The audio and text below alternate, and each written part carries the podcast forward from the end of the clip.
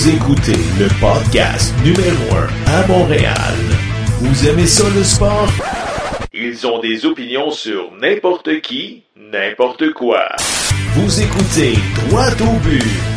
Voici vos animateurs, Gabino De Falco et Jean-François Dos Santos. Oh yeah!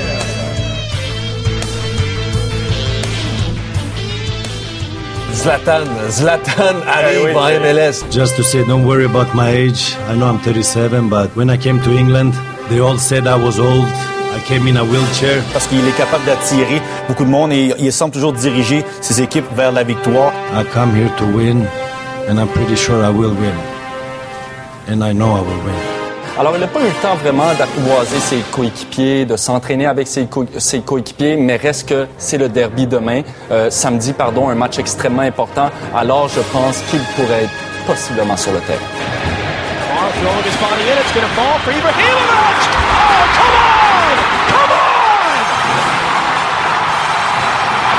LAFC have just been Zlatan. Welcome to Major League Soccer. Take the bow. Sensational! Paul picks it up. Cole's cross, Ibrahimovic! Oh, are you serious? MLS, welcome to Zlatan. Two goals on his debut. And that's why everybody was so excited to have Zlatan Ibrahimovic. Mercredi 4 avril 2018, bienvenue au podcast Droit au but. Mon nom est Gavino Defalco et je suis en studio avec mon bon ami, l'unique Jean-François Dos Santos. JF, comment ça va? Ça va super bien, merci toi? T'as-tu passé une belle semaine? Ben oui, écoute, en fin de semaine, c'était Pâques. Oui. Il commence à faire beau, fait que, puis en plus, j'ai eu le temps de regarder mes classiques. Là. Ah, oui, c'est vrai, il y avait Bénur, les Dix Commandements, Jésus de Nazareth à la télévision. T'es-tu malade? Ben quoi, t'écoutes pas ça, toi? Non. C'est quoi t'as écouté? Ben, le fameux match du Vendredi Saint. Oui. La rivalité nordique-Québec. c'est vrai, hein? à quoi je pensais. Là? Écoute, le match du 20 avril 1984 entre les Nordiques et le Canadien de Montréal, le sixième match de cette série-là. là. Qu'est-ce que tu peux nous dire là-dessus? Écoute, premièrement, là, c'est c'est une rivalité Montréal-Québec, un match de série éliminatoire, la guerre des brasseries, Molson contre O'Keefe, deux entraîneurs qui avaient pas la parole, euh, il y Ouais, avait ouais. la parole facile, Ouais, ça se faisait Il aller. saillissait pas mal. Là. Jacques Lemaire puis Michel Bergeron. Ouais. Bergey. Écoute, c'est un match digne de la Ligue nord-américaine de hockey. Là. Combien de joueurs expulsés dans ce match-là? 12 joueurs, un total Wow. de 198 minutes de punition. C'est malade, hein? Hey, après seulement 23 secondes, là, un premier combat, McPhee contre Paiement, dans le coin en arrière du but. Là. Oui, puis ça avait brassé. Je me souviens, Mike McPhee avait livré un bon combat là-dessus. Mais qu'est-ce qui avait dégénéré? Qu'est-ce qui a fait en sorte que ça, ça, ça, ça s'était propagé en, en ba- bataille générale? L'instigateur de tout ça, Guy Carbonneau. Qui Hein? l'aurait cru? Guy Ben oui. Carbonneau? Ah oui, il, Écoute, il a gagné le il à rentre- plusieurs reprises. Ben oui, mais pas, pas cette fois-là. Écoute, il rentre dans le goaler à la fin de la deuxième période, puis là, les bains se vident. Ah ouais, hein, ça a brassé. Les Écoute, je pense vides, même Mark Hunter s'est battu avec Dale Hunter, son frère, dans si ce je me, match-là. si je me trompe pas, c'était pas là. Ce qui est arrivé, là, c'est que mêlée générale, puis là, là, le pauvre, pauvre arbitre, c'était Bruce Hood. Écoute, avec, avec ses assistants, il est pris en note, il essaie de séparer à gauche, à droite ce qu'il pouvait. Puis là, il fallait tout déchiffrer ça. Fait que, bon, la période est finie, il a envoyé tout le monde dans les chambres. Justement. Écoute, on a un extrait. Un extrait audio qui nous provient de Radio-Canada. On écoute. par euh, objectif. Oh, le coup de poing de Slinger vient de nocouter celui qui s'interposait comme... euh, Et Hamel qui était au bris avec Slinger pendant tout le temps. Et lorsqu'il a laissé prise, là, Slinger, là, là, là, Mario, Mario demande l'aide du soigneur. Et si j'ai bien vu, Hamel, lui, cherchait à séparer les deux autres. Écoute, René Le Cavalier qui dit le verbe nocouter. Non, mais c'est quoi ce verbe-là? Sérieux? Non, mais sérieusement, le Louis Slager qui est allé d'une bonne gauche à l'endroit de Jean Hamel. Puis Jean Hamel n'a plus été le même après, là. Écoute, l'arbitre, il arrête, le combat, il est là, puis il y, a, seulement un juge de ligne qui est là. Bon, puis d'après moi, Amel, il s'est dit, l'arbitre est là, c'est terminé. Puis à ce moment-là, Slager, il- le, le coup de poing il sort, Terminé. bang, et Ouais, puis il est resté, direct. il est resté quand même étendu sur la glace un bon moment. là. Ah oui, c'est c'est justement Tremblay qui a appelé tout de suite l'assistant, le, le soigneur. Le soigneur est venu, puis il a passé plusieurs minutes là, sur la glace, immobile complètement, puis... euh, Quand même des, une scène euh, qui est très désolante. Mais quand même, le Canadien qui, qui, a, qui a gagné ce match-là. Ah oui, ben, écoute, premièrement, là, c'était le chaos. Parce qu'il y avait un match là. de hockey, je pense. À, Oui, à il y avait un match de hockey. Ouais, uh-huh. Le Canadien est revenu de l'arrière, il perdait 2-0, puis ils sont revenus, ils ont gagné 5 à 3. 5 à 3, oui. Puis par le fait même, ils ont éliminé les Nordiques de Québec. Écoute, euh, dans les buts, c'était Steve Penney pour le Canadien. Du côté des Nordiques, Daniel Bouchard. Exactement. Puis euh, c'est sûr que les Vendredis Saints, maintenant, on fait toujours référence à ce match-là, Canadien-Nordique. Écoute, j'ai regardé sur Wikipédia, le match est là. C'est pas compliqué. Ah ouais, c'est sûr tellement que ça a marqué euh, Hey, l'histoire. C'était le chaos total. là. Quand ils sont, le pire là, dans tout ça, là, c'est que bon, les, justement, l'arbitre il envoie les équipes dans les chambres, les équipes sont dans les chambres, tout ça. Puis c'est supposé de prendre environ une quinzaine de minutes là, Mm-hmm. à faire le- la glace, tout ça. Et ça faisait plus qu'une demi-heure là. Puis là, il, il fallait attendre parce que là, ils savaient pas ce qu'ils faisaient. Il fallait prendre des notes. Puis écoute, ils, ils essaient de, de se rappeler de tout ce qu'ils ont vu. OK? Pauvre arbitre, là. Et l'arbitre, il savait plus où donner de la tête. Oui, vas-y. Il ramène les équipes sur la glace. Oui, avec euh, tous les joueurs. Tout le monde. Aucun joueur expulsé là, jusqu'à maintenant. Jusqu'à maintenant. Puis là, ils vont annoncer, une fois sur la glace, qui, qui est expulsé. Absolument. Qu'est-ce que tu penses qui arrive quand tu dis au gars, tu sais quoi, t'es expulsé là, là, Ouais. fait qu'il retourne dans la chambre. Non, non, c'est sûr que ça a brassé. Mais là, ça brasse, le gars, il dit, hey, je vais en amener un autre de l'autre équipe avec moi. Fait que là, ça se repogne, puis là, ça recommence. Puis c'est justement là que les deux frères Hunter se sont pognés. Écoute, tu te souviens-tu un petit peu de l'organiste? qui- Luc Pérus. Oui, il, il se moquait des joueurs des Nordiques chance- de Québec. Une chance qu'il est en haut puis il est loin parce qu'il en Ouais. aurait mangé toute une s'il était sur le bord de la glace. quoi? On a un extrait. Oui, on a un extrait de l'organiste. On écoute. Ceci nous provient de Radio-Canada. Cinq minutes pour s'être battu et inconduite de partie.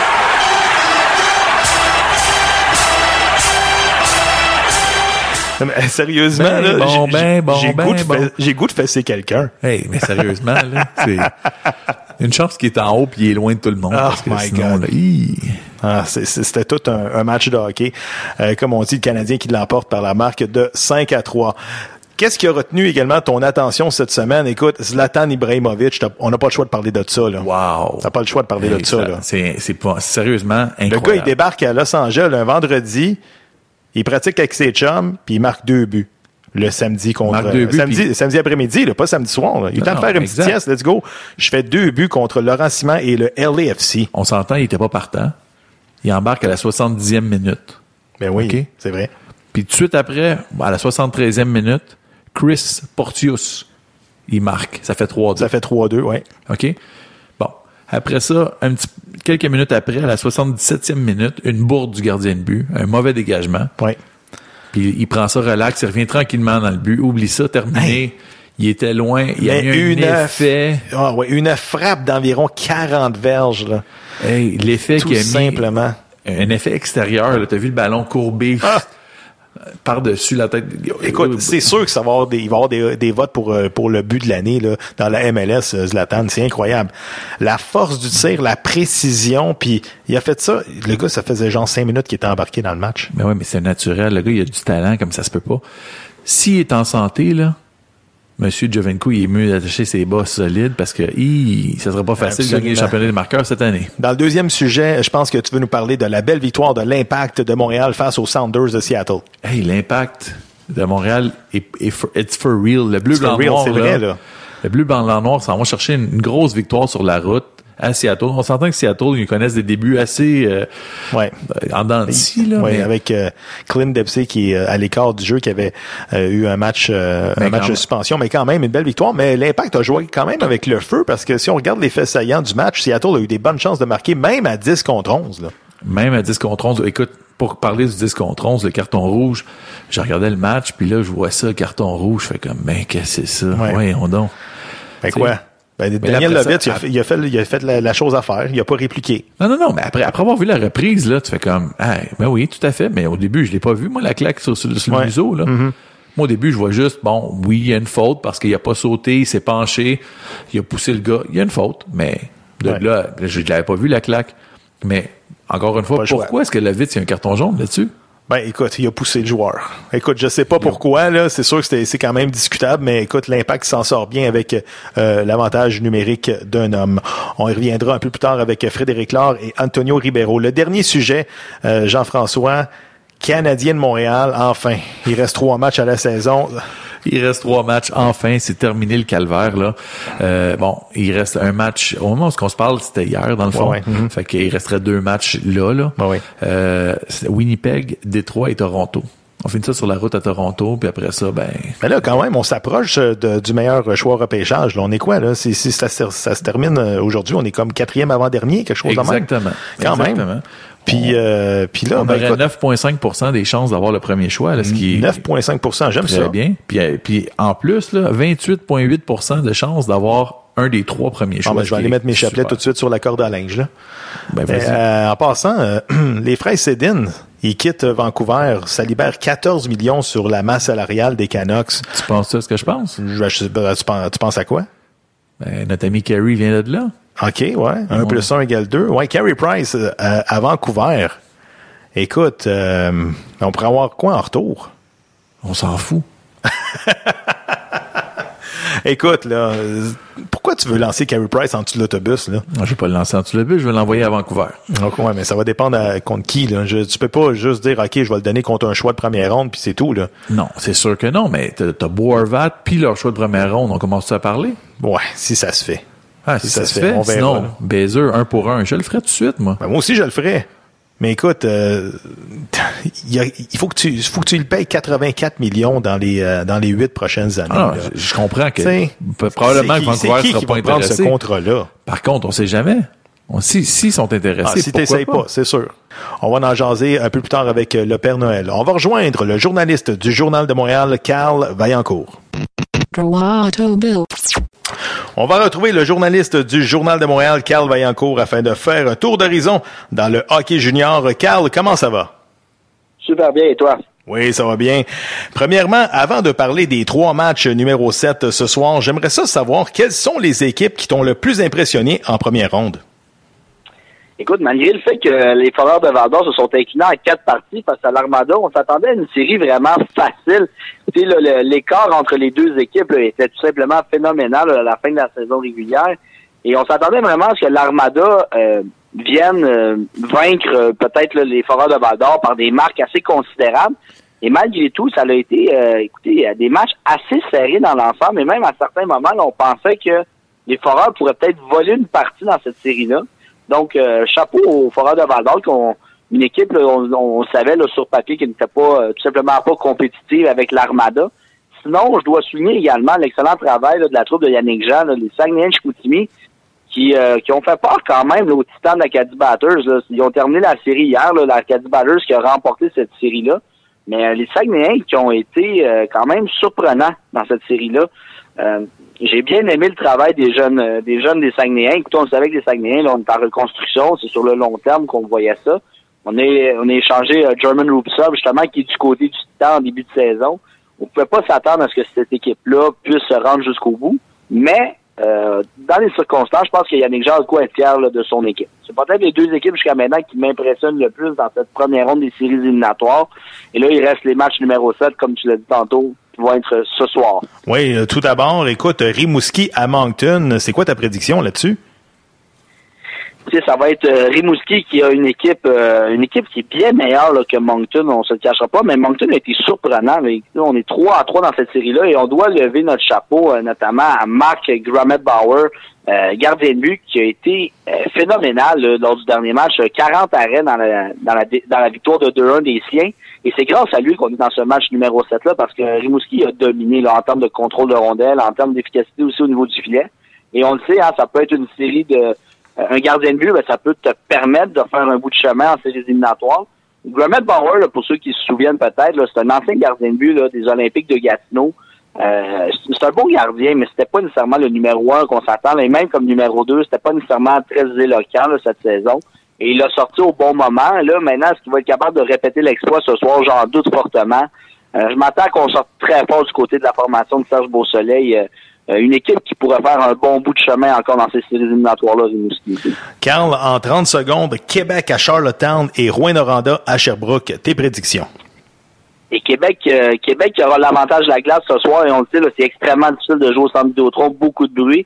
Euh, J'aime beaucoup comment Charlottetown joue dans cette série-là. Écoute, on n'est pas intimidé du tout. Est-ce qu'on va être capable de renverser la pression ce soir?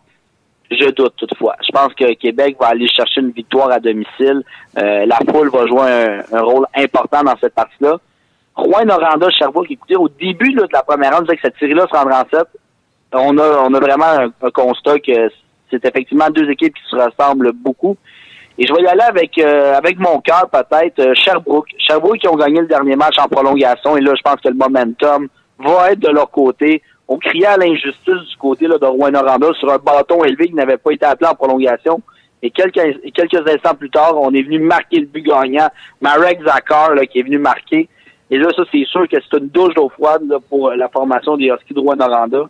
Euh, je m'attends vraiment à ce que euh, le Phoenix vienne chercher la victoire et se propulser au deuxième tour de ces séries de la Ligue d'hockey junior majeur du Québec. Si on s'en va du côté du CH, M. Donald Beauchamp, vice-président principal des communications du Canadien de Montréal, quittera ses fonctions le 15 mai prochain après 25 ans de service. J'ai l'impression que tout était caché chez le Canadien.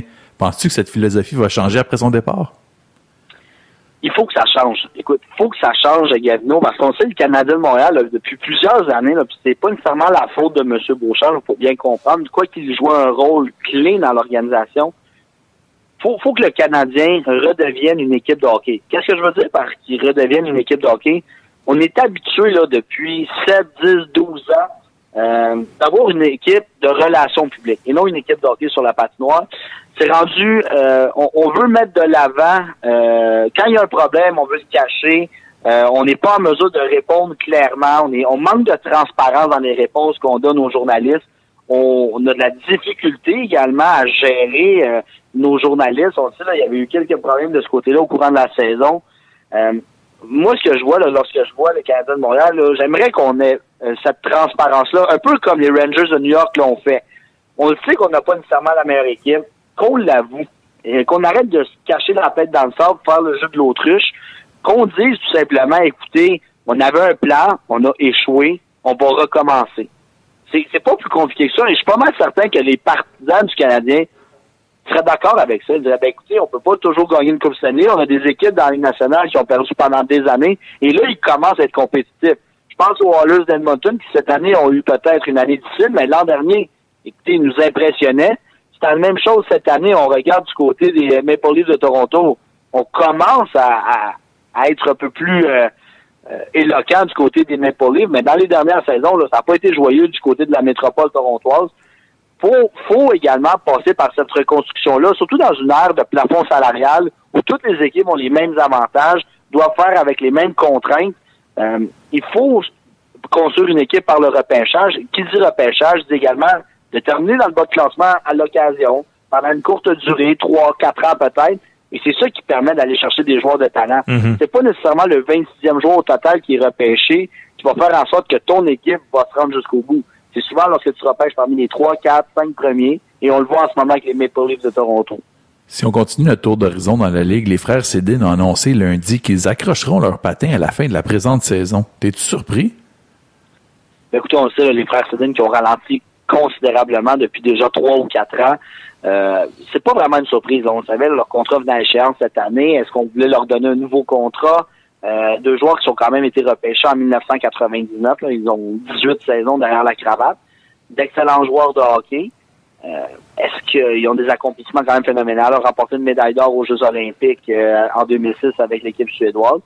est-ce que deux fois, les deux ont remporté un trophée Art Ross? Euh, après ça, ben écoutez, c'est sûr que du côté des Canucks, on se le cachera pas, saison difficile. On voulait reconstruire. On va construire autour des Beau Harvat, des Brock Bowser.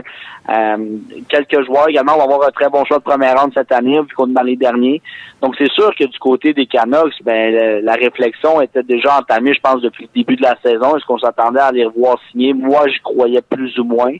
On a eu la confirmation que finalement, ben, les deux vont partir à la retraite ensemble. Ils ont tout fait ensemble durant leur carrière. Donc, c'est pas vraiment une surprise en soi. Je pense que c'est peut-être la meilleure décision qu'ils ont prise euh, euh, dans le moment présent.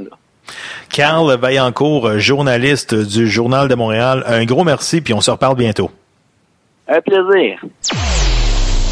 Pour nous joindre, visitez la page Facebook, Droite au but, ou bien sur Twitter, podcast droit au but. Nous attendons vos suggestions et commentaires. Et comme dirait la mascotte des Canadiens, youpi, j'ai tu hâte que le baseball revienne.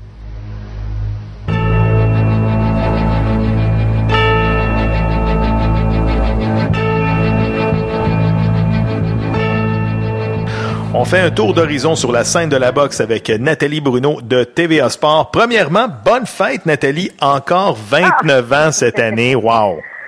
Ben oui, ça stagne à 29 chaque année. Je comprends pas, mais on va le prendre de même. Nathalie, euh, si tu le veux bien, on va faire un retour sur le gala de boxe de Eye of the Tiger Management samedi dernier, présenté au cabaret du Casino de Montréal. Tout d'abord, tes impressions sur la victoire de Steven Bang Bang Butler face à Jamie Herrera. Écoute, je pense qu'il a beaucoup appris. Il nous a montré qu'il a beaucoup, beaucoup évolué ces deux dernières années. Et euh, il n'est pas parfait encore. Ça, c'est même pas moi qui le dis. C'est son entraîneur, Rénal Boisvert. Il y a encore beaucoup de choses à améliorer. C'était un combat assez inégal parce que, et, ça, son entraîneur l'a soulevé, quand il était concentré, quand il était, il suivait le plan de match, il était parfait. Il gagnait les rounds. Et aussitôt qu'il décrochait du plan de match, comme par exemple aller faire des push-ups au troisième round, aller euh, parler à la foule sur le bord des câbles pendant le gala, euh, pendant, pendant le combat, ça, il décrochait et c'est là qu'il recevait les, plus gros coups. Mhm. D'ailleurs, il a été très abîmé. Euh, il s'est même pas présenté aux journalistes après. Il est parti directement. Ils lui ont mis des points de suture à l'œil parce qu'il y, avait une petite fente à l'œil. Rien de grave, pas trop creux, mais quand même, il y a eu ça. Puis il y avait une blessure à l'épaule également. Alors, il est parti tout de suite. Mais je pense qu'il a beaucoup appris. Ils vont faire le travail qu'il y a à faire maintenant. Ils vont débriefer ça. Ils vont faire le travail, ce qu'il y avait de bon, ce qu'il y avait de moins bon. Mais ça a donné tout un combat. Et sincèrement, là, Herrera, je ne comprends pas d'abord comment le, le- le combat n'a pas été arrêté avant. Parce que même déjà au troisième round, on disait il faut que le coin lance la serviette. Ça n'a aucun sens ce qu'il encaisse, les coups qu'il encaisse et tout ce qu'il a réussi à encaisser pendant ce combat-là. Je comprends pas comment un humain peut encaisser tout ça, sincèrement. Alors, on a eu vraiment un super combat. Euh, ça a donné que, bon, la victoire de Steven Butler, ça s'est rendu au dixième round. On pensait peut-être que ça serait, euh, ça s'arrêterait avant, mais tant mieux s'il a fait 10 rounds, euh, Steven, euh, Steven Butler, parce que il a besoin de faire des rounds. Et c'est comme ça que son entraîneur voit ce qu'il a amélioré, parce que quand ça finit trop tôt, ben, tu sais, tout est trop parfait en deux, trois rounds, ben, on voit pas vraiment ce qu'il a amélioré. Mais là, on l'a vu. Alors, pour la prochaine fois, on a hâte de voir ce que ça va donner. Nathalie, Simon Keane s'est permis d'embarquer dans le ring pour narguer Adam Braidwood quelques secondes après sa victoire par KO samedi dernier. Penses-tu que Braidwood va lui remettre la monnaie de sa pièce samedi prochain au centre Vidéotron alors que Keane affrontera Ignacio Asparza? Écoute, je sais pas si Braidwood va être là la semaine prochaine. Je l'ignore. Euh, je pense que le show a été fait samedi dernier au casino. Là. Ils se sont euh, confrontés dans le ring et tout ça. Braidwood, c'est pas le meilleur boxeur au monde, mais c'est en ce moment le meilleur entertainer. Ça, c'est clair. Mhm. Ça va vendre du billet. Le combat est prévu pour le 16 juin. Euh, Simon Kane il est déjà en préparation pour ce combat-là. Le combat qui va avoir lieu samedi prochain contre Ignacio Es- Esparza, c'est un, c'est vraiment pour le garder actif. C'est vraiment un long camp d'entraînement qu'il a. Depuis son dernier combat, Simon, ce combat-là samedi prochain jusqu'à son combat en juin contre Braidwood, c'est vraiment une grosse préparation pour, en vue du gala avec Braidwood. Alors, euh, on va voir, mais euh, on va voir s'il va être là, s'il va encore le, le- confronter. Ça mousse la vente des billets, évidemment. Mais euh, dans la préparation, je pense que samedi dernier, quand Braidwood s'est battu, euh, on a pu voir, en fait, Jimmy Boisvert, j'ai parlé un peu plus tôt, et il a dit, j'ai pu voir, j'ai eu le temps de voir ce que j'avais à voir, comment Braidwood boxe. Bon, on le savait déjà un peu, mais là, il y a, il y a eu un topo. Et à partir de ce canevas-là, il va pouvoir euh, préparer son plan de match avec Simon pour le gala du 16. Alors, on va voir, là, mais en attendant, il y a un combat avec un Mexicain, Esparza, et puis euh, qui a été peu actif ces derniers temps, mais il y a quand même une certaine puissance. Alors, on va voir, euh, mais c'est vraiment un combat préparatif. Là. En espérant que Simon se- ne se blessera pas parce que les négociations, je ne sais pas si c'est signé déjà entre pour le combat de Braidwood et Simon, mais euh, si c'est pas signé, j'espère que ça va se faire. Ben, c'est quand même un gros bonhomme, Esparza. 1m93, par contre, il y a 40 ans, le bonhomme, là, tu sais. C'est ça, puis il a été très, très peu actif ces derniers mois. Alors, euh, tu sais, bon, on va voir ce que ça va donner. C'est vraiment un combat préparatoire. C'est tellement, c'est tellement ça, c'est tellement clair. Puis c'est un Mexicain, puis tout ça. Puis d'ailleurs, tu sais, je regardais les Mexicains qui viennent. Il y a beaucoup, beaucoup de Mexicains. D'ailleurs, dans la, ben, ben, il faut que je te, je te souligne ça. Le gala au casino samedi dernier, il y avait, je pense, 9 ou 10 Mexicains dans la carte. là. Il y en avait beaucoup. Un, deux, trois, trois. Il y en avait quelques-uns. Et euh, Jimmy Herrera, qui a tweeté le soir même euh, qui était dans le camion avec les cinq Mexicains qui ont perdu tout leur combat là, Mhm. euh, pendant la soirée. Il c'est tellement c'est tellement drôle. Il dit ils s'en foutent d'avoir perdu. Il dit ce qu'ils font en ce moment, ils célèbrent euh, le fait d'être à Montréal, d'être au Canada, puis ils explorent le pays. Wow. Alors, est-ce Ouais. que ça résume? Ouais, vous irez voir ça. Ils sont, à- sont ailleurs, là. Ils sont pas en mode euh, Ah, ils sont là. ailleurs. Non. Ils viennent Ah, encaisser ils sont pas en mode boxe. Oui, c'est ça. Ben, ben c'est ce qu'on ça, sait. ouais. On a, Hmm. on a cette impression-là depuis toujours qu'il y a plusieurs Mexicains qui viennent pour se mettre le genou à terre, encaisser le chèque après un round ou deux, puis Mhm. après ça, ben, aller faire le party dans Montréal. tu sais. Ouais. En tout cas, Alors, euh, ça reste à suivre. Nathalie, dans la catégorie jambon de la semaine, le champion WBC des poids lourds, Deontay Wilder, a mentionné en fin de semaine qu'il aimerait avoir un boxeur mort à sa fiche. Voyons donc. C'est quoi ça? À quoi qu'il a pensé? J'étais tellement déçue, là. Je l'aime, je l'aime beaucoup, Wilder. Je l'aime beaucoup. Il est, il est le fun, il est spectaculaire, il est, il est- il est gentil. Je l'ai rencontré, j'ai parlé avec lui. Vraiment, là, il m'a accroché. Et là, qu'ils disent une affaire de même, ça ne se fait pas. J'espère, premièrement, qu'il va être sanctionné. Ça ne se dit pas. On a eu des morts dans le, le monde de la boxe, même dans le monde du sport en général. Et c'est inacceptable. Ça reste un sport c'est pas, on n'est pas dans le temps des gladiateurs où le gagnant, c'était celui qui tuait l'autre. On n'est plus là, là. On est là où c'est qui le meilleur, c'est qui le plus fort, c'est tout. Hein? On veut juste le savoir. Et de dire qu'on va tuer quelqu'un, c'est des menaces de mort déguisées. Là, il n'a pas visé personne, mais c'est des menaces de mort directes à tous ses prochains partenaires. Mais c'est sûr qu'il va être sanctionné, là. Ben, j'espère bien. J'espère bien. Ça ne se dit pas. Mais de te dire ma déception que ça vienne d'un boxeur comme lui, mon Dieu, ben, de tous les boxeurs, j'aurais été déçu, mais wow, écoute, c'est un coup de pelle d'en face, là. Sincèrement, là. Écoute, du côté des Alors. bonnes nouvelles, euh, un combat Wilder contre Anthony Joshua. Qu'est-ce que t'en penses? Ben, on aimerait ça, c'est sûr. Mhm. On aimerait ça que voir si Joshua ramasse la dernière ceinture qui lui manque que Wilder ramasse les, toutes les ceintures. Ouais, ouais, ouais. Euh, cela dit, on ne sait pas si dans les négociations, toutes les ceintures vont être en jeu, mais euh, euh, ça serait bien intéressant. Et le camp Wilder est prêt à négocier. Ils ont, ils ont dit qu'ils seraient même prêts à aller se battre en Angleterre. Alors, on va voir ce que ça va donner, mais il y a, d'autres rumeurs qui disent que ça serait pas maintenant, ça serait pas avant 2019. Il y aurait d'autres combats avant celui-là. Wilder se battrait avec d'autres euh, d'autres boxeurs là, euh, avant. Alors, euh, mais écoute, c'est sûr que ça serait intéressant. T'imagines-tu? Ils ont attiré 80 000 personnes pour ce combat-là en fin de semaine, Mhm. euh, que Joshua Parker. Il y avait 90 000 personnes pour Joshua euh, Klitschko.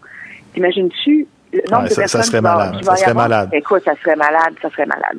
Alors, c'est sûr qu'on le veut, ce combat-là. Est-ce qu'il va se faire? Tant que la première cloche n'a pas sonné, c'est dans Ça serait aussi fort que Ivan Drago contre Rocky Balboa 4. Eh, Seigneur, oui. Mais tant que la première cloche n'est pas sonnée, Ouais, c'est ça. euh, moi, j'y croirais pas. Excellent. J'y croirais pas. Nathalie Bruno de TVA Sport, un gros merci, puis j'espère qu'on se reparle bientôt. Bien, certainement, je ne manquez pas le gala de samedi prochain à Québec au Centre Vidéotron est diffusé à TVA Sport. Donc, si, si vous Oui. êtes abonné à TVA Sport, vous pourrez le regarder, c'est en direct. Alors, vous aurez ça. Puis moi-même, je vous ferai des petits clins d'œil, je serai dans le ring pour poser des questions Yes. aux boxeurs après les Yes. combats. On te fait des clins d'œil. Merci Nathalie. Oui. Ciao. Bye bye. Droit au but. On va rejoindre le journaliste et expert de sport universitaire Serge Vlaminx. Serge, comment ça va? Ah, moi, ça va très bien. Très, très bien. Mais Serge? il faudrait pas, Oui. faudrait pas que je sois agent de Anthony Beauregard. Oh non, hein? Parce que je pense que ça va brasser dans le premier sujet, parce que je pense que tu veux nous parler de l'attaquant Anthony Beauregard qui s'aligne présentement avec le Rocket de Laval dans la Ligue américaine. Serge, ton commentaire. Écoute, je ne suis pas un ancien joueur. Je ne connais pas la game de hockey. Mais si j'ai de l'air fou, c'est juste la manière que je m'habille. Il faudrait arrêter de nous prendre pour des imbéciles. Anthony Beauregard, le Canadien, est venu lui offrir un, un contrat, un essai amateur. Right? Sauf que, il savait qu'Anthony Beauregard était un joueur d'abord offensif. J'ai une question à poser. Comment ça se fait qu'Anthony Beauregard joue sur le quatrième trio? Et comment ça se fait que personne a glissé l'information au coach du Rocket. Hey, le petit kit Beauregard, là, sur ses 60 points, meilleur compteur au pays au hockey universitaire cette année, sur ses 60 points, il y en a 26 sur les unités spéciales, 21 sur l'avantage numérique, puis 5 sur des avantages numériques. Comment ça se fait qu'il n'a pas mis de patin une seule fois à sa patinoire en avantage numérique? Écoute-moi bien, là, je comprendrais si le Rocket était en bataille féroce pour une place d'insérie, mais il est éliminé. Et tu donnes un essai à un jeune homme que tu lui permets pas d'exprimer totalement son talent. C'est pour ça que j'avais dit, moi, dès le début du dossier, c'est de du marketing. C'est pour bien paraître. Mais ils sont en train de, ils sont en train de couler Anthony Beauregard. Peut-être qu'il va signer un contrat, mais jusqu'ici, on ne lui donne pas les moyens de s'exprimer entièrement. Et ça, ça me, ça vient me, je trouve ça horrible. Puis en plus, ça, c'est une dimension que tout le monde s'en fout, là. Même, même, je pense qu'Anthony, c'était plus ou moins sa priorité. Mais en plus, tu es au courant maintenant que c'est terminé, là il ne pourra pas. Il faut qu'il s'absente du hockey universitaire pendant un an. Il y a un règlement spécifique qui dit qu'un un, hockeyeur d'une équipe universitaire, s'il joue un match de saison régulière ou de séries éliminatoires, c'est terminé pour un an. Donc, dans le cas d'Anthony, étant donné que c'est survenu après la saison. Il va perdre toute la prochaine saison au complet si jamais il désire revenir au hockey universitaire, mais je pense pas qu'il va revenir. Et j'espère pour lui que non. J'espère qu'il va se mettre dans un sens que maintenant qu'il perd un an, j'espère qu'il va se trouver une place en Europe s'il ne signe pas être Canadien. Pour mhm. l'instant, il n'y a rien qui m'indique qu'il n'aura pas un contrat professionnel. Sauf que moi, je trouve épouvantable qu'on n'ait même pas, euh, on lui a même pas donné la chance de faire valoir son plein talent en avantage numérique. Écoute, le Rocket de Laval qui occupe présentement le 29e rang sur 30 équipes dans la Ligue américaine de hockey. Je me pose comme question, pourquoi ils ont peur de faire des expériences? Tu sais, je veux dire, ils sont éliminés. Là. Ça fait depuis, je pense, le mois de décembre, ils savent qu'ils sont éliminés. Je comprends pas comment ça se fait qu'ils se privent d'un gars de même sur l'avantage numérique ou, comme tu dis, à toutes les sauces. Là. Essaye-les, là. C'est un, un essai que tu as donné, là, tu sais.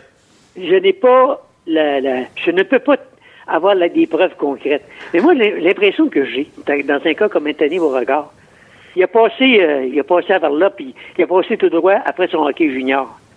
Donc, si tu lui donnes la, chance de s'exprimer, puis prends un contrat au niveau de la Ligue américaine, puis éventuellement, mettons, il a beau tirer avec le, Canadien, ça fait mal paraître tes recruteurs, ça. As-tu pensé? Mm-hmm. Ça fait mal paraître tes recruteurs. Alors, je ne sais pas si c'est ça, mais en tout cas, je trouve au Bedon, il y a quelqu'un, au Bedon, il y a de l'incompétence crasse dans l'organisation actuellement. Si t'es pas capable de voir comme homme de hockey que ce kid-là a marqué 26 points en 28 matchs en saison de guerre avec, euh, avec le hockey universitaire, si t'es pas capable, si tu l'as invité, c'est parce qu'il a fait de belles choses, mais permets-lui d'exprimer pleinement son talent. Mais j'ai l'impression que c'est ça. Je vois pas d'autres, vois pas d'autres explications. Au Bedon, c'est de l'incompétence crasse. Ça reste à suivre. Serge, comme on dit, les clubs universitaires, ça roule pas sur l'or. Connais-tu, toi, un club professionnel qui aurait avantage à injecter de l'argent là-dedans, là? Ben, en tout cas, moi, si je me fie, c'est, euh, tu sais, je vais parler de Serge Lajoie, le fameux défenseur de mhm. l'Université d'Alberta qui, a coaché l'Université d'Alberta, qui a gagné chez le Canadien. Serge me disait, j'ai euh, eu un, un, souvenir de ça, c'est vrai, les Oilers d'Edmonton, jusqu'à il y a deux ans, puis Calgary aussi, je pense, le fait. Les Oilers d'Edmonton, jusqu'à il y a deux ans, je pense qu'ils ont changé de propriétaire, puis là, la philosophie a changé.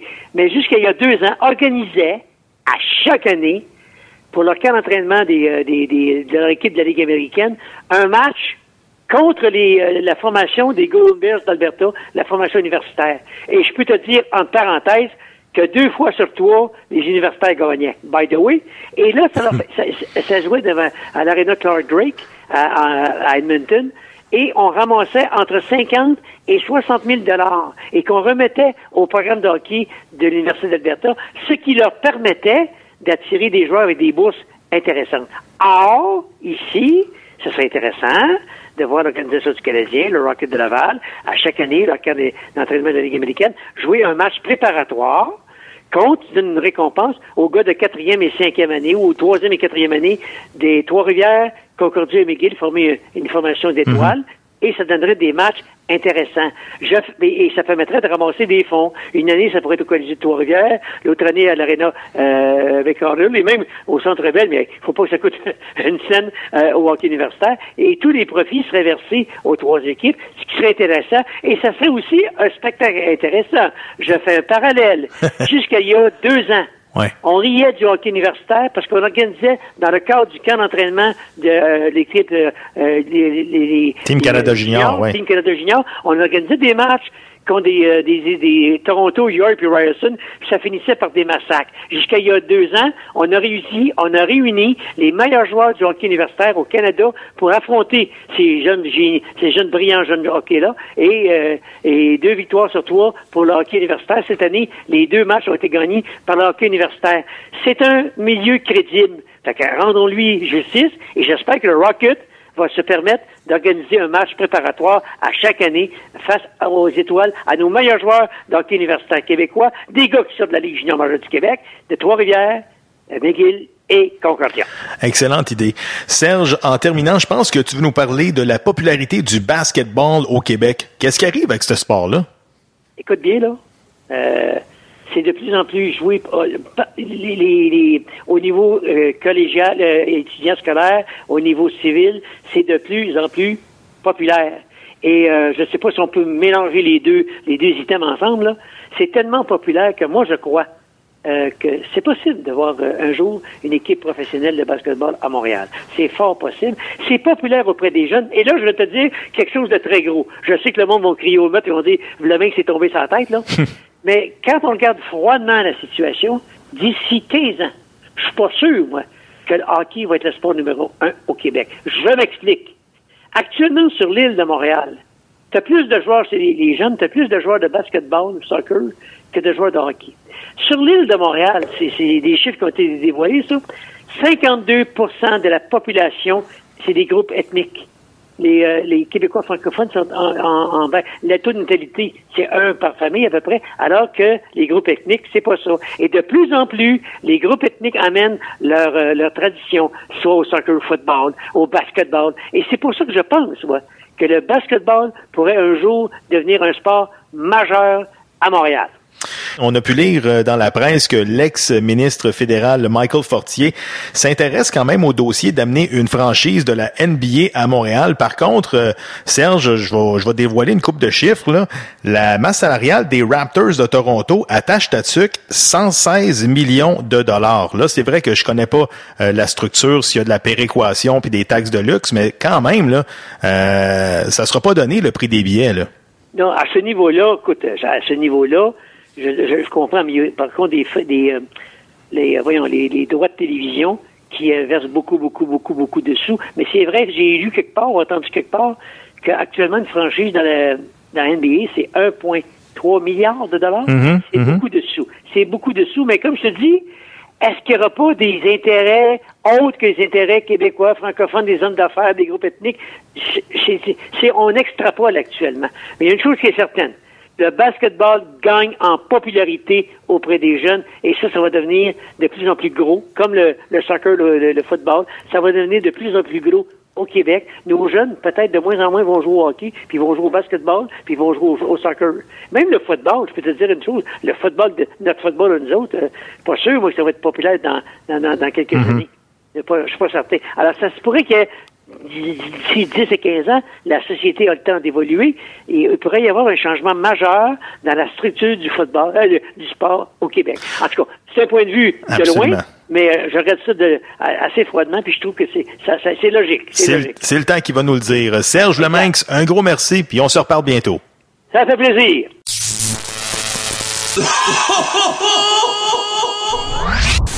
Personnage coloré de la scène sportive montréalaise. Son énergie est époustouflante. Carré, carré! Avec lui, on ne reste pas sur sa soie. Voici le commentaire du Père Noël. Tiger Woods! Tiger Woods! Tiger Woods! Ben oui, écoute, le Père Noël, t'es-tu un amateur de golf? Toi, je pense que tu vas regarder le Masters en fin de semaine. Oh, oui, c'est sûr, dimanche, je suis parqué dans, mon salon, devant ma TV, avec minimum une caisse de 12, parce que dimanche, j'écoute la Masters, le retour de Tiger Woods après quasiment un an et demi, quasiment deux ans qu'il n'a pas joué. Il retourne sur le terrain à Augusta, en Georgie. C'est sûr je manque pas ça. Moi, ce que je veux savoir, c'est qui va porter le fameux veston vert? Ah, Ça va être top. Il y, y a des gros joueurs qui sont là. là. Dustin Johnson, l'année passée, qui était tombé dans les marches, qui n'a pas joué le Masters, qui était hot là, euh, comme un rond de poire, il était solide. Euh, il revient cette année. Euh, McElroy a gagné un des gros tournois euh, cette année, sa PGA. Tiger Wood est là. Jordan Speed qui a déjà gagné le tournoi. euh, ça- ça va- la, la lutte va être féroce en fin de semaine, mais euh, moi, je favorise Jordan Speed pour gagner ça en fin de semaine, les boys. hein. Jordan Speed qui paye, qui paye 10 pour 1 en passant à Vegas. Quand même, pas pire. McElroy aussi 10 pour 1. Justin, euh, Dustin Johnson 11 pour 1. Tiger Woods 14 pour 1. Mais moi, ma prédiction à moi, là, Hideki Matsuyama. Qui ça? C'est qui? 35 pour 1. Tabarouette. T'aurais Lui- dû, me lui, dû me nommer KJ Choi au moins, là, tu sais. Non, non, non. Combien? Aïe, combien? aïe.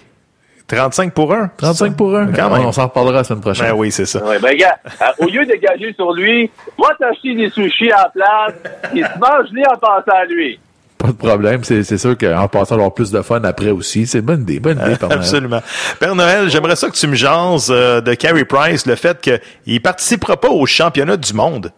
Tes commentaires là-dessus? Ah, D'après moi, Carey Price, il a eu une grosse année, il a eu une grosse année très, très, très difficile. euh, je pense que, selon les rumeurs qu'on a, j'entends parler à travers la Ligue, à travers partout, ce que j'entends, ce que je travaille partout, euh, ça a l'air que Carey Price, il est en train de pacter ses affaires. Il s'est loué un truck U-Haul, puis ça a l'air qu'il est parti ailleurs. Il va se faire échanger avant le 1er juillet. Ah ouais. Écoute, il y a une clause, il y a une clause de non-mouvement, là. Il n'y a pas tant d'équipes que ça, là, qui sont à la recherche d'un gardien qui va coûter 15 millions l'année prochaine. Écoute, moi puis Jean-François, on en parlait tantôt en dehors des ondes.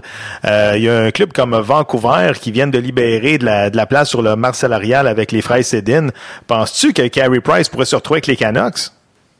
Ah, il vient, il vient de ce coin-là, Carey. euh, il vient de ce coin de Vancouver. Euh, mais, tu sais, m'ont- tu sais, changer Carey Price à Vancouver, faut que tu donnes quelque chose. Là. Faut que euh, c'est bien beau des choix de première ronde, là, mais faut que tu donnes des, des joueurs un peu en retour quand même. Là. Père Noël, faut se laisser là-dessus. On se reparle la semaine prochaine. Fait que les boys, de vous autres, puis euh, let's go! En fin de semaine, là, on sort la bière, puis on... Même, je souhaite que Tiger Woods gagne pareil, même si je vous dis que c'est à Jordan Speed, là. Fait que, euh, on y va une 15 de 12 la fin de semaine, les boys. Merci. Yes, sir. Bye-bye. You're listening to the best podcast in Montreal. Roato Bill. With your host Covino DeFalco and J.F. Dos Santos. Aujourd'hui, même les lanciers de Guy Lafleur me font pas peur.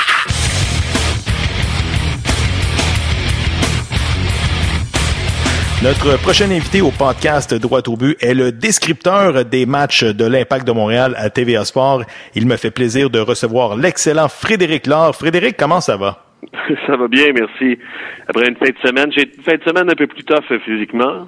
Oui. C'est ce qui m'a fait rater euh, le l'El Trafico, le, Oui. le, le duel entre les deux Los Angeles.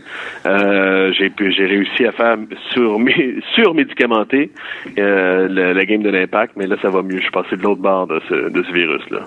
Frédéric, Voilà. ouais. C'est un scoop, c'est un Oui, scoop. un scoop. C'est dès le départ. Oui, pas- Je peux absolument. pas dire que je suis pas un bon, euh, bon invité, je donne un scoop dès le départ. Frédéric, euh, premièrement, j'aimerais ça qu'on fasse euh, revivre à nos auditeurs la finale de la Ligue des champions 2015. Le match retour au stade olympique du 29 avril mettant aux prises l'impact à Club América. Cet extrait nous provient de TVA Sport. On écoute. Attention, Piazzi toujours debout. Romero, pour Romero, deux drives, trois drives, Romero! Sublime! Immense! L'impact est devant! Frédéric, l'impact est devant Andrés Romero qui ouvre la marque 1 à 0. Tout simplement magique comme moment Fred. C'était, ben oui, c'était extraordinaire. Puis à ce moment-là aussi, euh, euh, c'est, pas fin hein, comme euh, comme émotion. Je me rappelle encore d'être dans sur la galerie de presse au stade olympique, puis de regarder même Vincent Létouche qui était à côté de moi, puis les, les bras me tombent aussi. Euh, je me dis, aïe, c'est extraordinaire. L'Impact de Montréal va gagner la Ligue des Champions et va, et du moins être en mesure de battre America parce que ça a été tout ça le parcours. hein. Il y a eu le fameux but de Cameron Porter, mais il y a aussi les résultats euh, à la Steca, les résultats sur les terrains adverses, où à chaque fois tu disais bon, ça y est l'impact. Euh, c'était Frank Lopas aussi l'entraîneur. Tu dis, l'impact survit, l'impact se rendra pas, l'impact se rendra pas. Et à chaque match, euh, il repoussait les limites et surprenait tout le monde, moi le premier. Euh, à ce moment-là, je me disais ça y est, wow, il reste 45 minutes et puis l'impact de Montréal peut gagner la Ligue des Champions. C'était, il y a une fébrilité, il y avait un sentiment, une espèce de drogue, tu sais, que tu peux retrouver seulement dans le, dans le sport professionnel. Et ça n'a pas de bon sens. Moi, je sais que j'étais dans la foule des 61 000, je pense, spectateurs au Stade olympique. C'est pas compliqué. Romero, quand il a marqué, là, je pleurais. Tellement que c'était beau, tellement que les gens criaient, c'était, je pense, un des plus beaux moments que j'ai vécu euh, dans ma vie. Malgré que Christian Nicht était dans les buts. était dans les buts de l'impact. Un bon gars, hein, à qui j'ai euh, j'ai parlé longtemps même, euh, et que j'ai parlé à qui j'ai parlé récemment, un super bon gars, un gars qui est arrivé aussi la veille, qui nous a charmé toutes les, les journalistes qui étaient là, qui était un gars drôle, un gars intelligent, bref, euh, vraiment intéressant, mais je pense que euh, on a on a un peu mal joué ça à ce moment-là d'aller chercher Christine Nietzsche euh, pour un seul match. Mm-hmm. C'est écoute, avec les si on remettrait Paris en bouteille, mais s'il n'y avait pas eu la blessure, s'il n'y avait pas eu la suspension, s'il n'y avait pas eu ainsi de suite, je me demande en même temps, je pense pas que ça aurait fait beaucoup de différence parce que vous avez vu comme moi qu'en deuxième mi-temps, l'impact a un peu implosé.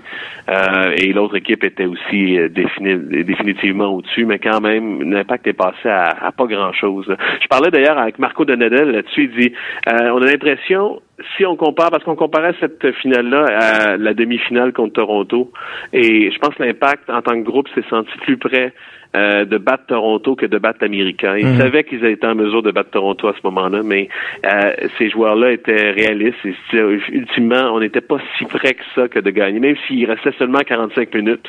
Euh, et c'est ça qui devient absurde en disant ça, mais c'est ce qu'il voulait souligner. Il dit, malgré tout, là, on avait, quand on s'est fait battre, on savait que c'était dans l'ordre des choses, qu'il y avait une certaine logique qui était respectée. Absolument. Frédéric, il y a Dr Foot sur Twitter qui te demande, qu'est-ce que tu penses des débuts de Zlatan Ibrahimovic avec le LA Galaxy. Et comme sous-question, il veut savoir si la MLS aurait avantage à développer des jeunes talents au lieu de faire venir des vedettes en fin de carrière. Fred, ton commentaire? Ah, on est capable de, de marcher et marcher de la gomme? Oui. C'est ça mon commentaire. euh, en sens que, dans un premier temps, euh, le développement des joueurs, la MLS doit continuer, euh, semble en faire une priorité. Du moins, il dit qu'il en fait une priorité. Il y a encore des, euh, des gros, gros écueils, il y a encore euh, des gros problèmes. Est-ce comment on fait jouer les jeunes? Est-ce qu'on est game de faire jouer les jeunes? Est-ce que, comme à Montréal, on a une équipe pour, justement, une, équipe de réserve pour permettre à ces jeunes-là de 18-19 mhm. ans d'avoir du temps de jeu parce qu'il faut jouer.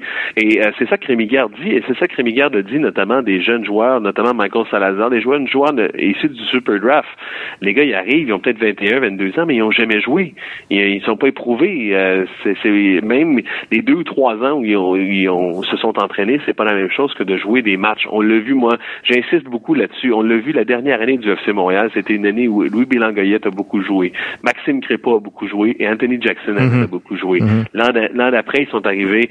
Belanguette, c'était la une des révélations du camp. Je veux pas dire qu'il, euh, je veux pas dire que c'était euh, devenu André Iniesta, là, mais c'était un joueur qu'on se disait, ça y est, il peut contribuer cette année. Si on avait eu un peu plus de guts et si circonstanciellement euh, il s'était pas blessé, euh, Louis aurait peut-être connu une meilleure saison. Même chose, Maxime Crépeau est devenu d'office le gardien numéro 2 et personne doutait de la capacité de Crépeau à prendre le gardien numéro 2 à ce moment-là. Là, je vous rappelle, en, ce début de saison-là, c'était directement lié à sa, à sa à son année avec l'FC Montréal. Puis Jackson a marqué neuf buts euh, à, à, la suite de cette année-là. Alors, il y, a, il y a du rendement, à mon sens, qui s'est fait. Il y a eu de la, euh, du développement intéressant. Ça, c'est pour les jeunes joueurs. Et pour euh, Zlatan, pour Zlatan. Je parle trop longtemps, là. c'est pas compliqué. Mais écoute, Zlatan, tout simplement magique, là. Euh, c'est extraordinaire. hein? Est-ce que quelqu'un pourrait bouder ce plaisir-là? J'entendais des gens dire ah ça va, tu sais, et même moi j'ai pensé ça envoie un mauvais message en Europe. Euh, ah on n'a plus besoin de ces vieux là. Hey, on a eu du fun quand même? Ah. Et, et Zlatan Ibrahimovic euh, dans n'importe quelle ligue, il est, il est, il est agréable à voir jouer. Il est, il est, bon, il est grand. D'ailleurs, on le voit tout le temps, juste au niveau de la télé là. Mm-hmm. Aura les pâquerettes, on le voit tout le temps. Il est plus grand que tout le monde. Il a un faciès différent. Euh, c'est juste un bon casting. Alors en ce sens-là, je pense qu'on on peut faire les deux. Puis t'as-tu déjà hâte au 21 mai prochain? Ouais, euh, oui. En même temps, euh, je mets une euh, bémol. Euh, je sais pas exactement quand est-ce que la, la, sélection suédoise va Hmm. rappeler ses joueurs, mais euh, et ça, personne n'en a vraiment parlé. Mais euh, ça peut être un peu plus tard, hein, parce que. Mais en même temps, c'est dans. euh, écoute, la, la Coupe du Monde, ça commence le 15 juin, je pense. Mhm. Alors, en général, tu appelles une sélection un mois avant. Bon. Un mois avant, c'est le 15 mai. On va dire que ça va être son dernier match. Bref. Oui, euh, je- moi, je me, je me, je croise les On se doigts croise pour moi-même puis pour Montréal, mais euh, je suis pas certain, certain Bon. qu'il va être là. Frédéric, avec euh, l'impact, tu as eu l'occasion de décrire plusieurs buts de la légende Didier Drogba, dont notamment trois dans un match face au Fire de Chicago. On écoute un extrait. Repris derrière, c'est par Carlin Malus. Eh ben, ça ne veut pas rentrer pour Andrés Romero ce soir. Deuxième poteau, Drogba! quel arrêt encore Magnifique parade de Drogba! Le triplé! Le triplé! Le triplé! Soirée, mesdames et messieurs! Quelle soirée, mesdames et messieurs, dit euh, Vincent Détouche. Est-ce que tu te souviens de cette soirée-là, Fred? Oui, euh, c'était le début de l'ère Drogba, mais aussi le début de l'ère euh, Mauro Biello. Oui, absolument. Euh, c'était un véritable euh, électrochoc pour l'impact à ce moment-là qui vivotait encore au classement. hein. Il était tout proche de la, euh, de la ligne rouge. Je me rappelle plus bien exactement si c'était en dessous ou au-dessus, mais c'était un peu morose à ce moment-là pour euh, l'impact. Oui. Euh, Klopas avait été euh, éjecté en pleine nuit. D'ailleurs, moi, j'étais j'étais dans un chalet à ce moment-là. Je me disais, il faut que je revienne euh, parler de ça. Euh, oui, c'était, écoute, euh, magique. Il y a quelque chose.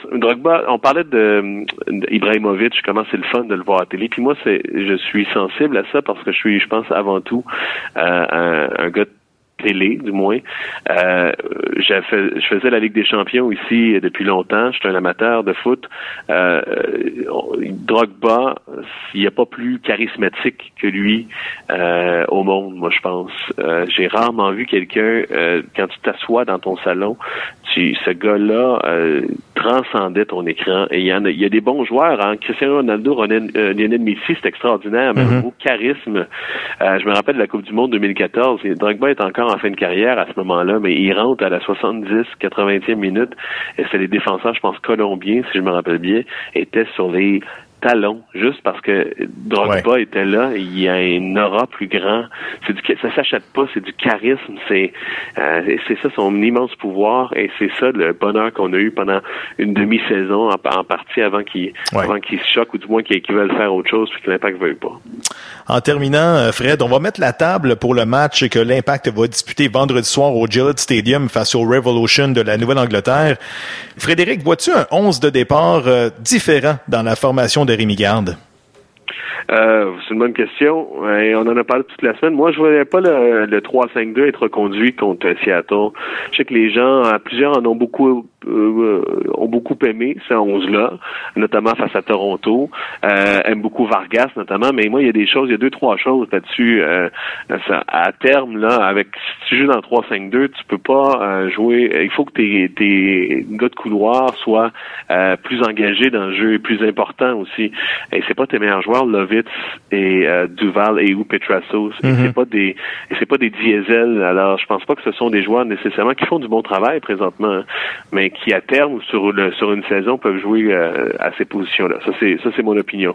L'autre chose aussi, euh, si tu as des gars qui veulent centrer, euh, tu, tu tu vas pas centrer pour le petit Jason Vargas. Euh, c'est pas un attaquant de pointe, c'est pas un gars qui prend la profondeur non plus nécessairement. C'est un gars qui est bon sur la dernière passe, qui est bon pour trouver des lignes, euh, du moins se trouver entre les lignes. Alors euh, à terme, le 3-5-2 à mon sens, c'est pas une formation qu'on va revoir souvent. Alors en ce sens-là, euh, je, moi, je pense pas qu'il va revenir contre euh, vendredi avec le, avec ça. Surtout que Silva va, va probablement faire son entrée, mais je Mhm. pense peut-être pour Camacho. Euh, moi, je pense que c'est de 3-5-2, on va revoir ça de spontanément, de quand ça va se prêter de temps à autre. Euh, Lorsqu'on va tirer de l'arrière, mettons, on va peut-être y aller avec trois défenseurs. Là. Euh, oui, peut-être aussi, mais euh, dans d'autres si- situations, quand l'autre équipe joue aussi en 3-5-2, comme c'est le Mhm. cas de Toronto, Toronto, euh, ouais.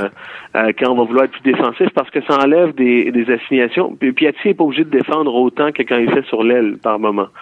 Euh, S'il y a d'autres, euh, il y a plein d'autres circonstances euh, aussi. Genre, je sais pas, si on- ça va servir à mon euh, à- il y a ça dans la boîte à outils. Ouais. Mais euh, à terme, là, et en, si on va en série pour l'impact, euh, si on veut avoir une bonne performance, si, ultimement on veut on veut se battre contre les pour les trois premières places, ça va jouer, à mon sens, en 4-3-3. Moi, c'est euh, c'est ce que Rémi Garde voulait faire. Moi, c'est ça que je vois cette année pour eux. Frédéric, il nous reste environ euh, 30 secondes. Euh, La dernière question, qu'est-ce qui se passe dans le dossier de l'attaquant vedette du Revolution, Lee Wynn? Est-ce qu'il y a des développements là-dedans? Là? c'est une bonne question. Euh, écoute, euh, qu'est-ce que je peux dire qui n'a pas été dit euh, sinon euh, et par mes collègues aussi, euh, Vincent. euh, euh, moi, j'ai parlé à des, euh, il y a, il y a de ça quelques, à des gens de, de Nouvelle-Angleterre, des gens de l'équipe et des, des proches aussi de. Euh, euh, ils sont pas, euh, il n'y a jamais eu euh, Montréal nécessairement à proximité. Euh, Mhm. les offres étaient, je pense qu'il y a eu des discussions, mais je pense pas qu'il y a eu d'offres. Euh, moi, je doute beaucoup qui viennent à Montréal, surtout avec les deux autres euh, euh, signatures que l'Impact a fait, Camacho et Silva. Je pense que pour l'instant, on est pas mal, euh, on est pas mal seté en bon français. Euh, jusqu'à la jusqu'à la pro- prochaine fenêtre des transferts. Euh, à ce moment-ci, je pense qu'on se concentre sur ce qu'on a. Et euh, surtout que la, la prochaine fenêtre, fenêtre des transferts, il y en a plusieurs qui. euh, c'est une fenêtre importante en MLS. Hein. Ouais. Euh, c'est là qu'est arrivé euh, Divayo, euh, Piatti, c'est là qu'est arrivé euh, ultimement euh, Didier, Drogba. Jim, ouais. ouais, Jim Riley aurait pu Jim arriver aussi. ouais, il est arrivé plus tôt, ouais. Parce que parce que Saputo a fait l'effort de le faire venir plus tôt euh, Ouais. et pas finir à Bologne, mais euh, fait que tu sais, on- il y avait la semaine dernière, il y avait Seattle. Seattle font ça, ils vont aller chercher un, un autre joueur désigné en, en juillet. En juillet, Euh, il y a deux ans, Nodero est arrivé puis il avait gagné la Coupe MLS Absolument. en juillet aussi. C'est souvent une ligue de deuxième, de deuxième moitié de saison, la MLS. Là. Ouais. Fait qu'il y a des. Puis tes gros. Puis sur- surtout que tes gros achats, là, et se font, ou du moins les achats peut-être les plus intéressants vont se faire à ce moment-là, je pense. Fait que euh, moi je vois pas l'impact d'aller chercher euh, les wins à ce moment-ci. Et c'est pas et c'est pas le et on en a beaucoup parlé aussi avec Vincent au magazine euh, L'Impact cette semaine euh, sur nos zones. C'est pas le complément avec un, un milieu avec Piet et Taider, là. Euh, c'est pas un- nécessairement un complément euh, idéal pour Taider, j'ai l'impression. D'accord. C'est pas un joueur. Euh, tu vois qu'il utilise beaucoup Kroliki parce qu'il veut qu'il, euh, on veut qu'il équilibre par rapport à Taider. Kroliki est là parce que c'est la meilleure option pour euh, libérer Taider en partie là, de certaines tâches. Ça reste voilà. à suivre. Frédéric Laure, descripteur des matchs de l'Impact de Montréal. Un gros merci et j'espère qu'on se reparle bientôt. Ben merci, euh, ben, merci à vous, merci de m'avoir eu.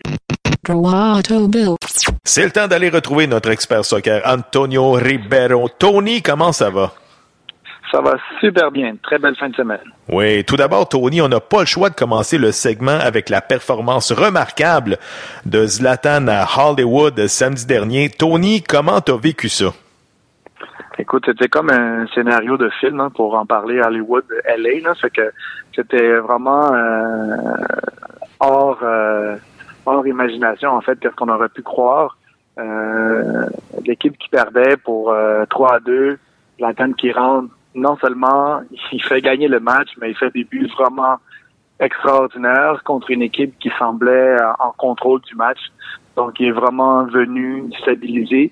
Et c'est là qu'on peut réaliser l'importance de signer des joueurs exceptionnels comme ça en Europe. Des fois, on les voit, puis euh, ils réussissent pas autant, mais ils ont un talent vraiment euh, brut. Euh, quand il a enlevé son chandail, on a pu aussi voir sa shape. Ouais, hein? Donc, euh, pas beaucoup de gras de bébé après ça, là. non, on n'a pas beaucoup. Puis euh, après ça aussi, quand il fait déjà 6 pieds 5, euh, tu t'imagines un gars comme ça, il, il doit être très difficile à marquer parce que le but gagnant, c'est un but de la tête. Et puis, euh, il y, a- il y avait aucune compétition pour pouvoir l'arrêter. là. C'était impossible. là. Déjà, il saute à 6 pieds 5, il va chercher combien? Donc, euh, c'est sûr qu'il y a un nettement avantage. Et euh, je pense que pour euh, le soccer, euh, l'MLS, la Ligue MLS, c'est bon de signer des joueurs comme ça parce que ça rend vraiment le jeu extraordinaire et j'ai déjà très hâte quand l'Impact va l'affronter LA ici à Montréal. Donc euh, c'est sûr que ça va être un stade euh, complet. Je pense que tu as une petite anecdote à nous raconter concernant toi aussi. Tu as, vécu un petit peu la même chose quand tu t'alignais avec les Earthquakes de San Jose. Raconte-nous ça. Là. Oui, en fait, euh, souvent on se dit, euh, mais qu'est-ce que ces joueurs-là ont de plus que nous? Parce que, bon, on, arrive à, ce niveau-là, mais eux, ils arrivent d'un autre niveau. Et puis, euh, non, c'est des gars qui, font vraiment la différence. J'ai eu la chance de jouer contre Blanco, l'ancien capitaine du Mexique. Et en fait, il est rentré, il restait 15 minutes, 10 minutes au match. Et euh, on gagnait 1-0. Fait que le match était plus ou moins fini. Donc nous, on, protégeait notre avance. Puis euh, c'est juste laisser passer le temps un peu. Et en fait, il est comme rentré. À un moment donné, il y a une faute qui s'est créée parce qu'on mettait beaucoup de pression et tout une petite faute. Bon, euh, c'est la première fois qu'il fait le ballon. Il est arrivé, la faute, il a pris le coup franc. Ben, il l'a placé au top corner. Puis ça a été 1-1. Tu te dis, wow, OK, vraiment, il a même pas tué la balle, puis c'est mm-hmm. déjà 1-0. Après ça, on joue encore, on essaie de dégager le, ballon après un corner et tout, puis ça retombe dans ses pieds, puis elle refait exactement le même geste. Il a placé le ballon encore dans le coin, dans le même coin, et euh, quelques minutes après, le match était fini. Et c'est là que tu réalises que ces joueurs-là sont vraiment au-dessus. C'est-à-dire qu'ils ont même pas besoin d'avoir une chance. Ils vont une chance qui est pas vraiment une chance. Ils vont créer la chance et ils vont la mettre dedans. Puis ils vont pas faire d'erreur. C'est incroyable. C'est là que ces joueurs-là sont vraiment à un autre niveau. Puis il faut les respecter. Et c'est les fun. C'est vraiment le fun de les voir jouer parce que euh, en général à l'MLS, ils ont des joueurs qui sont quand même médianes, des bons joueurs. Mais quand tu as des joueurs comme ça, tu vois vraiment qu'il y a vraiment une coche au-dessus. Et euh, c'est des joueurs exceptionnels. Puis c'est vraiment beau à voir pour les amateurs, les passionnés de soccer c'est important que la MLS continue à amener des joueurs comme ça. Oui, c'est un peu dommage que ces joueurs-là signent encore un peu tard, c'est-à-dire euh, euh, un peu âgés, mais ils sont quand même encore capables de donner des performances, des, des, échantillons de performances de qu'est-ce que ces gars-là sont vraiment mhm. capables de faire. Donc, espérons que la MLS continue à grossir pour qu'ils puissent aller chercher des joueurs comme ceux-là, dans ce calibre-là, mais un petit peu plus jeunes, pour rendre un peu aussi la ligue beaucoup plus intéressante. Tony, on va parler de l'impact maintenant. L'impact qui a signé une importante victoire en fin de semaine à Seattle par la marque de 1 à 0. Pas spectaculaire comme match. Par contre, je pense que tu veux nous parler de la chimie qui commence à prendre dans l'équipe. Oui, en fait, euh, même les commentaires euh, des joueurs après le match, euh, ils sont les premiers à le dire que tranquillement, il y a, on commence à se faire confiance, on commence à connaître quel genre de ballon qu'il aime recevoir, euh, euh il commence à, savoir Piatti, euh, c'est un dribbleur, et je sais que si je me place, il va éliminer un gars, il va me la remettre en retrait, un peu comme ils ont fait le but gagnant. Donc euh, c'est agréable de voir ça. Euh, on va pas se le cacher. À Montréal puis un peu partout, j'imagine, on, veut tout avoir des équipes gagnantes. Et euh, donc euh, oui, c'est beau de revoir l'impact qui tranquillement remonte la pente. C'est beau de voir une stabilité sur le, jeu, un jeu de collectif. Donc euh, ils n'ont pas accordé de but, ils ont bien défendu. Dans la défense commence, commence à être de plus en plus solide avec un très bon gardien. Donc pour revenir un peu à l'entraîneur. Il faut continuer à être patient avec lui parce que je pense que euh, ce qui est en tête, c'est bon et est en train de placer ses pions tranquillement et on peut voir une équipe qui est capable de se retrouver sur le terrain. Le ballon, il part d'un côté, il va de l'autre. Donc, euh, j'étais surpris de voir ce match-là aussi dans une évolution qui est quand même assez rapide. un coach qui prend une équipe, il change plusieurs joueurs, euh, dans une ligue qu'il connaît pas vraiment. Euh, il n'a pas eu la chance d'avoir certains joueurs que peut-être qu'il aurait aimé avoir. Mais avec ce qu'il a, ce qu'il est en train de mettre en place, on peut déjà avoir des bons résultats. Les, les joueurs qui, qui, qui, qui s'aiment, qui se tiennent ensemble. Donc la chimie, le ballon roule beaucoup plus vite qu'en début de saison. Donc je pense qu'on commence à, à, avoir une équipe euh, qui commence à être un peu plus solide, puis un peu plus agréable à voir jouer. Ouais, mais Tony, écoute, le jeu du match, là, tu vas être d'accord avec moi, c'est la claque au visage que Daniel Lovitz a reçu en fin de première demi. Là. La non-réaction de Daniel Lovitz qui permet à l'impact de, de, jouer en avantage numérique 11 contre 10, ça a sûrement aidé la cause euh, de l'impact. Oui, oui, ça a aidé la cause, mais des fois, ça peut jouer contre nous aussi. Hein? Euh, il y a beaucoup de matchs euh, que les joueurs jouent avec euh, les équipes jouent avec un joueur en plus, puis ils finissent par perdre le match ou par l'autre équipe, elle aurait pu dire bon, bon, on va défendre, on va se protéger. C'est une équipe qui a beaucoup d'expérience, ont des très bons joueurs, ils ont déjà gagné la MLS.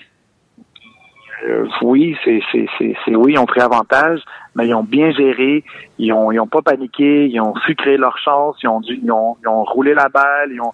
Moi, je trouve que c'était bien de, de même en toute fin de match, quand ils gagnaient euh, 1-0, ils jouaient les ballons dans les coins, ils étaient patients de toucher la balle, de pas se faire voler le ballon pour pas avoir de contre-attaque. Donc euh, oui, moi je, je, je trouve que ça a été bien géré et des fois, oui, ça prend des bonnes réactions comme ça de joueurs. Et puis en même temps, ben des fois ça peut jouer contre toi, des fois ça peut jouer pour toi. Et cette fois-ci, c'est bien que les joueurs euh, ça, ça joue pour eux parce qu'en même temps, l'entraîneur est là, il veut des victoires et les joueurs veulent des victoires. Et ça prend des victoires pour euh, rapprocher le groupe, unir un peu plus le groupe. Donc euh, c'est c'est c'est plus euh, Seattle qui devrait s'en vouloir pour ce geste. Parce qu'ils n'avaient aucunement besoin de faire ça. Écoute, Tony, il nous reste à peu près 30 secondes. Rod Fanny, 36 ans, deux départs, deux blanchissages pour l'impact de Montréal. Est-ce que tu vois un lien là-dedans? Là? Ben, écoute, euh, ouais, je comprends, je comprends ton point. Euh, ça, le temps nous le dira, mais euh, je crois que c'est bien parti, en tout cas pour lui. Espérons que ça va continuer comme ça, parce que c'est sûr que quand un, coach euh, met un joueur, il y a des résultats positifs, ben il y a des fortes chances qu'il remette ce, ce même alignement-là, ces mêmes joueurs-là. Et euh, ça va aller souvent comme ça. Euh, des départs ou même on rentre un joueur, il change le match, ben ce joueur-là, devrait- éventuellement, si ça se répète, il, de- il va prendre un petit titre dans le sens où est-ce que on a besoin de lui, on sait qu'il est capable de changer le match, on le place. Donc, euh, le coach est encore, euh, euh, je pense, à essayer des éléments pour essayer d'avoir une chimie euh, le plus parfaite que possible pour que les joueurs puissent se comprendre et qu'ils puissent euh, avoir le système que lui veut transmettre à ses joueurs. Donc, euh, donc euh, oui, c'est, c'est, c'est, je trouve, qu'il fait des bons changements. Euh, c'est réfléchi, c'est, euh, c'est des bonnes décisions. Tu vois que c'est un entraîneur qui a une expérience, tu vois que c'est un entraîneur qui maîtrise son domaine. Donc, euh, j'espère que ça va continuer pour lui et pour les joueurs. Et euh, je sais comme joueur, quand tu rentres sur le terrain et que et que l'équipe gagne, puis que tu rentres sur le terrain et que l'équipe gagne, ben ça c'est bon aussi parce que es associé à la victoire un peu comme tu dis. Donc euh, c'est bon pour tout le monde. Antonio Ribeiro, un gros merci, puis on se reparle la semaine prochaine pour une autre chronique soccer. Super, merci, bonne semaine.